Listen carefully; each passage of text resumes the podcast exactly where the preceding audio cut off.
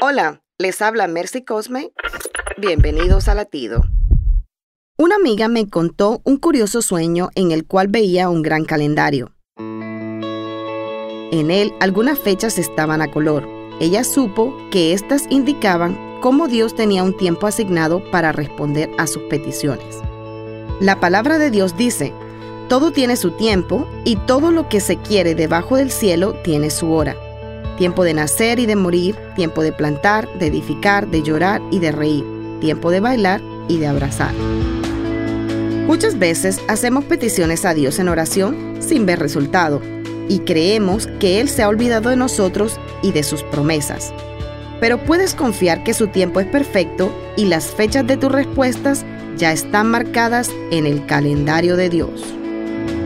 Latido les llega a través del ejército de salvación.